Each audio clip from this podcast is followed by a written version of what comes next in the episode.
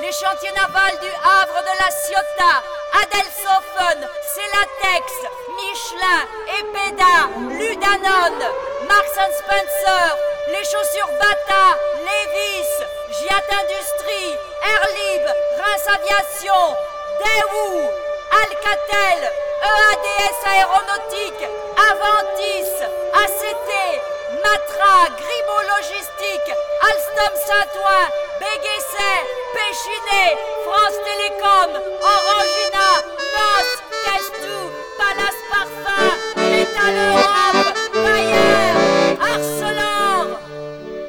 De faire péter tout ça. Je suis avec euh, Jacques Prade, euh, économiste, mais aussi un peu anthropologue, un peu philosophe, qui travaille sur les expériences des coopératives. Donc nous parle euh, ici, Jacques, de, de ces expériences, de difficultés à nouer euh, l'expérience de contestation sociale et l'expérience de construction d'alternatives euh, au capitalisme. Est-ce que tu peux nous en dire plus? Oui. Euh, je crois que si on séparait la construction d'une coopérative des mouvements sociaux, euh, on arriverait à concevoir une coopérative comme euh, euh, une gestion autre d'une entreprise. Et si on laisse les mouvements sociaux seuls, euh, on arrive à des discours incantatoires, c'est-à-dire des, discours de contestation, mais qui ne débouchent sur rien.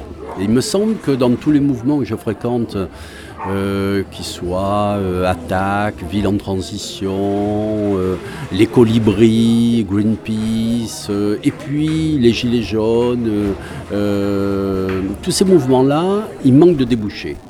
Voilà. Donc je crois que tout l'essentiel du travail aujourd'hui sur les coopératives, c'est d'essayer de lier cette partie que j'appelle la partie instituante, la partie de la contestation, avec la partie que j'appelle instituée de la construction de la coopérative. Et il me semble que dans, le, dans cette relation et dans cette interaction qu'il doit y avoir entre l'un et l'autre, c'est la question de l'imaginaire qui est la question la plus importante. Et dans cette question de l'imaginaire, je crois que l'utopie collective est ce qui, à mon avis, est le, est le nœud de la question. Je pense que la, la faiblesse du mouvement coopératif en France est liée essentiellement au fait qu'il n'est pas porté par une utopie collective. Alors cette utopie collective, après, il faut la décliner, c'est-à-dire qu'il faut dire, bon alors qu'est-ce qu'on appelle une utopie collective Voilà. Alors tu as travaillé, accompagné différentes expériences, la ruche à Bègle, d'autres expériences au Pays Basque, Oui. la Mandragone, tout ça. Tu pourrais décrire des endroits où l'utopie collective euh, euh, permet de soulever un peu quelques montagnes? Alors, sur Mondragone, j'ai jamais euh, créé des coopératives à Mondragone au Pays Basque. J'ai étudié pendant longtemps. J'avais eu un contrat avec la, Caisse des dépôts et consignations il y a, a 7-8 ans. Et donc, euh, ce contrat a duré 3 ans. Et j'ai circulé euh, entre le Pays Basque espagnol, euh, la région du Trentino en Italie, et puis j'avais travaillé sur le Québec, qui est un cas un peu particulier et qui est beaucoup moins intéressant que ce que je pensais euh, quand j'ai commencé à travailler dessus. Dans les deux cas qui sont les plus importants des regroupements de coopératives en Europe, on a deux régions, c'est le Pays Basque espagnol et puis le Trentino. Et là, il y a effectivement tout un, toute une, expérience coopérative sur, euh, sur des, des effectifs qui sont des effectifs importants, puisque Mondragon, c'est environ 80 000 personnes. Euh, le Trentino, c'est 60 000 personnes qui travaillent dans les coopératives. Et il y a un certain nombre de résultats qui sont des résultats extrêmement intéressants. Par exemple, que euh, dans les deux cas, toutes les activités sont sous forme coopérative. C'est-à-dire qu'on a une université à Mondragon qui est coopérative. On a une sécurité sociale, Lagunaro, qui est coopérative. On a euh, des entreprises d'élevage. On a des entreprises de pêche. On a des entreprises d'automatisme. Voilà. C'est-à-dire, et on pourrait faire la même chose sur le Trentino, c'est-à-dire que pratiquement tout est possible sous un mode coopératif. Et la deuxième des choses, la caractéristique forte, c'est que euh, on peut le dire de cette manière, euh, c'est que quelqu'un qui euh, rentre dans le capital d'une coopérative, euh, pratiquement il est impossible de le licencier, c'est extrêmement difficile. Ce qui revient à dire que le droit de licenciement est quasiment interdit. Et donc il n'y a, pas de- il y a pas de licenciement dans un domaine. Mondragon est né en 1955, donc ça fait quand même pas mal d'années quand même que ça fonctionne. Et on constate que voilà, il n'y a, pas de licenciement. Voilà. Donc ça c'est des choses extraordinaires. Alors après, ce qui m'était dit hier euh, dans une question qui avait été posée dans la foule, c'est qu'il ne faut pas présenter Mondragon comme le Pérou, etc. Oui, mais nous sommes complètement d'accord. Hein, on pourrait vous donner deux exemples très illustrants et qui étaient... Euh, euh, que, que je n'ai pas évoqué hier, mais dont je peux parler, c'est qu'il n'y a pratiquement aucune femme qui est à la direction des 130 coopératives. Ah ça premier comme ça, hein, ça, pour quelque chose qui se veut démocratique, etc., euh, il y a quand même mieux. Et puis la deuxième chose, c'est que d'un point de vue écologique, euh, le territoire qu'ils ont est un territoire qui a été complètement salopé, avec des routes, des bretelles, des voilà. Hein. donc, je dis, il ne s'agit pas pour moi de dire, voilà le modèle de Mondragon, il s'agit de dire, nous sommes en plein capitalisme, en pleine mondialisation en pleine financiarisation de l'économie, on n'arrête pas de nous dire qu'on n'a pas le choix, et je réponds si nous avons le choix. Nous avons le choix, et vous avez des expériences que vous pouvez aller visiter, et qui sont des modèles qui ont été mis en place, et qui sont des modèles euh, euh, qui remplissent au moins cette fonction. -là. Voilà. c'est intéressant de voir, c'est quand ces modèles réussissent, de quoi ils sont partis. Tu disais tout à l'heure que lorsque certaines scopes se sont construites euh, sur la base de, conflits sociaux longs euh, menés par des syndicats avec euh, parfois beaucoup de plumes perdues en cours de route, mais euh, il est difficile de faire tourner la, coopérative derrière parce qu'une certaine attitude de résistance qui est fort utile pour mener des conflits syndicaux alors il y, a deux choses, il y a deux choses qu'il faut peut-être différencier. Euh, il y a le fait que quand on regarde l'histoire de Mondragon comme l'histoire de Trent, c'est quand même politiquement des régions qui ont, qui ont eu une revendication d'autonomie. Donc il y a une dimension politique très forte. Euh, à Mondragon, c'est un curé qui s'appelle Arismendi Areta, qui était à l'origine, euh, il dirigeait une revue autonomiste basque. Donc il y avait quand même une revendication politique forte. Et le Trentino, évidemment, le Trentino, jusqu'à la euh, réunion de, l'État italien, était autonome, plus dirigé vers l'Autriche que dirigé vers l'Italie. Hein. Donc ce sont des régions, et, et, et géographiquement, c'est pas pour rien que toutes les deux sont des régions frontalières, assez loin des capitales, à la fois de Madrid et à la fois de Rome.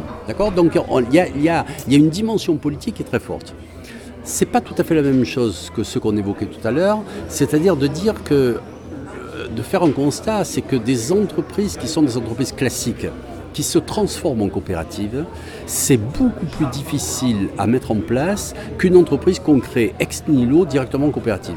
Pourquoi? Parce qu'il y a une culture de l'opposition euh, dans l'entreprise traditionnelle qui est tout à fait louable, dans lequel on comprend bien que des salariés se soient opposés à leur patron pendant des années sur les stratégies, sur des formes d'humiliation, et que lorsque ces entreprises, euh, que, dans ces entreprises on propose à ces salariés de prendre des parts du capital, eh bien, ils sont dans une sorte d'ambiguïté, c'est-à-dire qu'on leur demande, d'une certaine manière, ils ont l'impression de rentrer dans le, du côté du patron. Quoi. Et donc, euh, c'est relativement compliqué, c'est une question que je ne sais pas résoudre.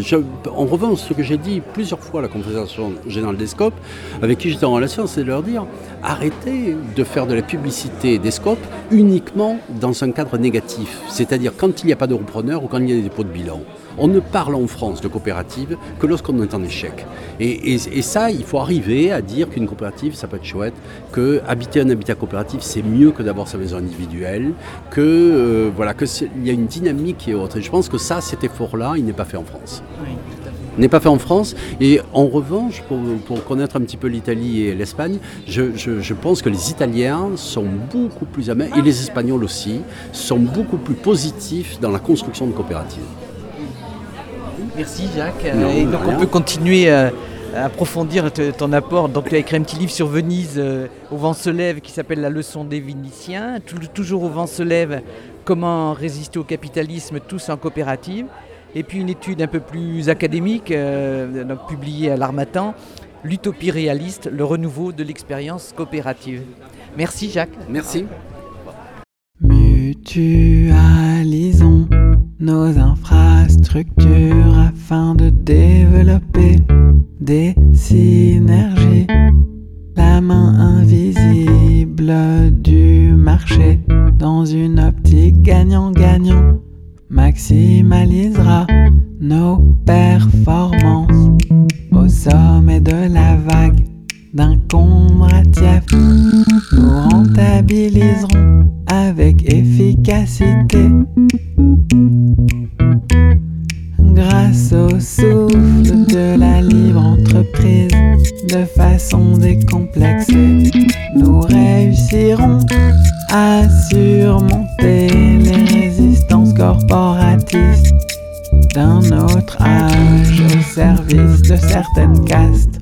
Et euh, Arthur Hay qui vient de faire une intervention donc sur euh, les coursiers bordelais, tout le programme, euh, tout le projet de cette coopérative montée sur Bordeaux. Arthur est déjà venu à la clé des ondes pour parler de ce projet, mais est-ce que tu pourrais nous faire maintenant un point d'étape où en est la coopérative des coursiers bordelais eh ben, bonjour. alors le point d'étape. Donc ça fait presque deux ans maintenant qu'on est lancé. On a, été créé en, novembre 2017. Et euh, aujourd'hui, on, s'est salarié, nous, on était trois à la base du projet, on s'est salarié tous les trois en, décembre et euh, on a salarié un nouveau plein temps en avril. Et là, on a déjà trouvé la personne qu'on va recruter en plein temps, à qui on a déjà fait son, contrat au mois de septembre. Et on a aussi un, étudiant qui, lui, est, en 10 heures. Voilà, donc on a, on a salarié. On a salarié sans faire de prêt, on a salarié sur, euh, bah, sur le modèle économique, en fait, sur les livraisons qu'on fait avec nos clients. Donc on est, on est plutôt satisfait parce qu'en moins de deux ans, on a réussi déjà nous, nous à, rentrer dans le salariat alors que ça faisait un moment qu'on ne l'avait pas fait, à cotiser, à avoir des congés payés, etc. Donc là aujourd'hui on est, on est sur une base solide, on était parti un peu sur, sur de la livraison un peu d'urgence juste pour des, des milieux très spécifiques de, de, besoins d'urgence et là on est en train de vraiment de développer euh, coursier bordelais en, en outil de gestion du dernier kilomètre. Oui, alors explique-nous cette histoire du dernier kilomètre, c'est pas clair pour les gens qui ne sont pas du métier. Alors en fait, le dernier kilomètre, c'est euh, euh, le dernier kilomètre de livraison et euh, qui va se faire en ville en fait. C'est-à-dire que si un produit vient de, Chine, du Chili, d'Australie, il va prendre le bateau, l'avion, je sais pas quoi, le train, au mieux, et après il va arriver proche de notre ville. Et donc il va, souvent il va être déposé dans, dans un gros dépôt, des centres les centres de camions. Et ensuite on va prendre voilà en périphérie. Et ensuite il va se pérer le dernier kilomètre qui pour le moment en fait il fait plus d'un kilomètre. Il fait plutôt 10-15 euh, kilomètres avec euh, des, petits camions des camionnettes. Et, euh, donc voilà nous et donc c'est la livraison qui va arriver par exemple au magasin et nous après on ira chercher un produit pour le ramener chez nous ça c'est pas le dernier kilomètre puisque c'est pas dans le cadre de transport professionnel c'est la livraison de colis qui vont arriver directement chez nous euh, ça, euh, bah, du, centre, euh, du centre de la poste, on va dire, jusqu'à chez nous, ça c'est du dernier kilomètre.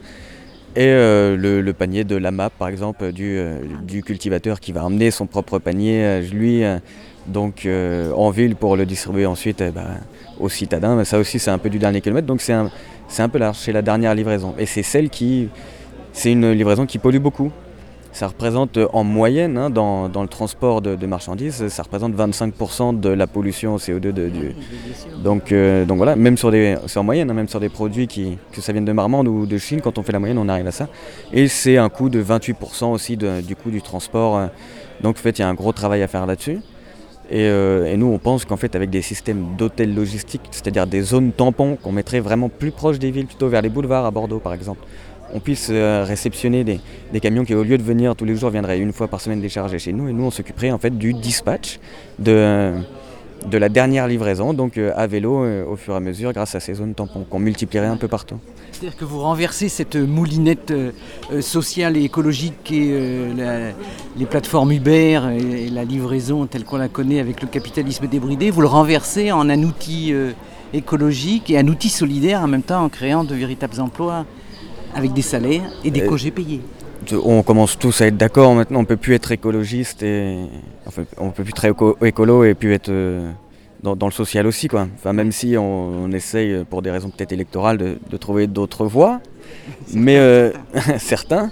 Mais enfin, nous, en tout cas, dans, la coopérative et dans le réseau CopCycle, puisqu'on a, y a un réseau international de, coopératives un peu comme la nôtre, on est persuadé que de toute façon, à solution écologique, il faudra forcément l'associer, ça va de pair, euh, à, du, à des raisons aussi euh, sociales. Quoi. Euh, par exemple, genre, nos concurrents, on va dire Uber, Deliveroo, Stuart, tout ça, ils disent qu'ils ont aussi des valeurs euh, écolo. Sauf qu'en fait, ils prennent que des indépendants, ils les payent à la tâche. Et qu'est-ce qui se passe aujourd'hui? Il y a énormément de scooters qui font, qui font le travail. Ils peuvent pas gérer, ils peuvent pas gérer ça, parce qu'en fait, tu, déjà, il n'y a, pas de cadre de, régulation. C'est devenu vraiment, euh, c'est pire qu'il y a deux ans. Hein, quand la première fois j'étais venu à la clé des ondes, c'est devenu encore plus le, bordel. Et, euh, et donc voilà, pour nous, le, le seul moyen d'y arriver, c'est ça. C'est une construction sociale solide, stable, pérenne, avec des solutions euh, vélo euh, à vélo, quoi. Parce qu'il y, a- il y a des vélos cargo qui peuvent prendre. Nous, on a des bureaux qui peuvent prendre un peu plus de 100 kg, mais il y, a il y a des vélos en triporteur qui peuvent prendre 200-300 kg, quoi. Ah oui, d'accord. C'est possible de le faire à vélo. Et alors, hier, on a beaucoup discuté euh, sur les différents types de coopératives et sur le, notamment un critère qui semble assez euh, euh, euh, tranchant sur la démocratie à l'intérieur de la coopérative, c'est-à-dire quel type de fonctionnement démocratique, est-ce que vous avez réfléchi à ça chez les coursiers bordelais? Comment vous fonctionnez? Alors déjà, nous, il n'y a que les travailleurs qui pédalent dans la coopérative qui peuvent prendre des décisions. Alors euh, vous pouvez donner de l'argent si vous voulez à la coopérative, mais euh, vous n'aurez pas de voix chez nous. Parce qu'on est sur un modèle de, scope et on, et voilà, on reste, euh, si, si tu pédales à l'intérieur de la scope, tu as une voix. Voilà. Euh, L'étudiant par exemple qui est en 10 heures, il a une voix. Euh, la personne qui est en plein temps a, a une voix, on participe tous, parce que pour le moment c'est un atout d'avoir plus de cerveaux qui fonctionnent sur les mêmes projets. Là aujourd'hui on est 5, on, prend, euh, on a une, des réunions tous les mardis. Et s'il y a des sujets à controverse, on finit, on débat, on vote, selon le débat est plus ou moins long, selon l'importance de, de la décision à à prendre. On est en train de classifier un peu le, comment est-ce qu'on donne justement l'importance de cette prise de décision. Comme ça, on catégorise bien le temps qu'on prend et le type de vote qu'on va, qu'on va faire. La majorité absolue, 60-70%. Et euh, donc ça, on est en train de, on est en train de peaufiner justement ce- cette gouvernance qui, est un- qui était un peu facile quand on était trois, qui est encore facile maintenant qu'on est cinq, et on, on est en train par contre de, ouais, de- de revoir, de revoir les statuts pour justement préparer une gouvernance à 10, 15, peut-être 20. Et après, dans nos statuts, de toute façon, on, on a mis que pour le moment, vu qu'on est un peu des, novices, on ne souhaiterait pas dépasser 20-25 travailleurs. Et, euh, et que si on y arrivait un jour, à ce moment-là, on mettrait notre temps de développement à aider d'autres personnes à créer des coopératives. Parce voilà, pour le moment, nous, dans notre esprit, au-delà de 20-25, c'est compliqué d'avoir euh, la démocratie euh, directe comme on le souhaite. Alors, par ailleurs, tu, as créé le, le syndicat CGT des, des livreurs à vélo, ou plus exactement des travailleurs euh, indépendants, économiquement dépendants, puisque c'est comme ça qu'El Khomri vous a baptisé. Exactement. Euh, donc, euh, euh, quel- Philippe, tout à l'heure, euh, qui était un copain de la Clé des Ondes, te demandait aussi euh, euh, comment la CGT a pu inventer cet objet euh, quand on connaît ses cadres par, par filière, par, par entreprise, comment dans son fonctionnement elle a intégré la création de votre syndicat? On va dire qu'on est resté très libre. Bon. Voilà. On a été un peu accompagné sur, euh, sur des soucis plus techniques d'organisation syndicale, donc faire les, statuts du syndicat, trouver les médias, comment on organise une grève, euh, avoir de quoi imprimer, etc. Sur l'organisation donc de notre syndicat, sur les revendications qu'on a apportées très vite, donc on, l'a fait nous-mêmes entre coursiers. Sur, euh, l'intégration du syndicat d'indépendants à l'intérieur des fédérations et de la confédération, on n'est pas du tout encore arrivé à, la bonne solution. C'est euh, déjà, on, on est, nous, on navigue entre deux fédérations, même s'il y a, il y a la fédération du service à la personne qui nous aide plus, mais on est dans le transport, parce qu'on dit si on est requalifié en contrat de travail, en fait, on travaille pour des entreprises de transport, donc on devrait être dans le transport, et on est dans le commerce, parce qu'en fait, on, voilà, on, va dire qu'on on peut être assimilé pour le moment à des indépendants, des, des commerçants, des gens qui font leur business, quoi. Et euh, ce qui fait que euh, déjà il y a ça qui est, qui est un peu problématique. Il y a le fait que la loi El Khomri, à part nous nommer, elle n'a pas défini comment on peut être représenté, parce que euh, on est amené à travailler pour plusieurs plateformes en même temps, ce qui fait que comment est-ce qu'on comment est-ce qu'on élit Mm. des gens qui travaillent pour plusieurs plateformes en même temps? À partir du moment où ce n'est pas dans le droit, il n'y aura aucun moyen pour que on oblige, on force une plateforme à nous reconnaître en tant que représentant syndical quand il y a eu un vote, quand il y a eu un vote des coursiers à vélo. Ce qui fait qu'en fait on est, on est complètement hors cadre. Donc on, à, à la fois euh, dans un syndicat et à la fois euh, bah, dans, dans le monde du travail, on est, euh, on est à part. Quoi. On peut largement être mis de côté. Mais à la CGT, voilà, on, discute, on discute beaucoup de, de ça. On n'a pas trouvé de solution. Je pense que je- nous, on est pressés hein, au niveau syndical. Je pense que la justification de ne faut pas prendre ça à la légère et faire la, la chose rapidement, parce qu'on va créer aussi un précédent syndical. Euh, il faudrait peut-être pas faire n'importe quoi. Je, je l'entends aussi on est un peu impatient, on aimerait que ça aille plus vite. Il faut comprendre pourquoi c'est lent. Oui. Je te remercie Arthur, Pas de merci beaucoup et puis euh, tu reviendras avec les désondes nous parler de la suite, cette aventure. Avec plaisir. Renault-Villevorde, les chantiers navals du Havre de la Ciotat, Adelsophone, Celatex, Michelin, Epeda, Ludanone, Marks Spencer, les chaussures Bata, Aviation, Daewoo, Alcatel, EADS Aéronautique, Aventis, ACT, Matra, Grimaud Logistique, Alstom Saint-Ouen, Béguesset, Péchiné, France Télécom, Orangina,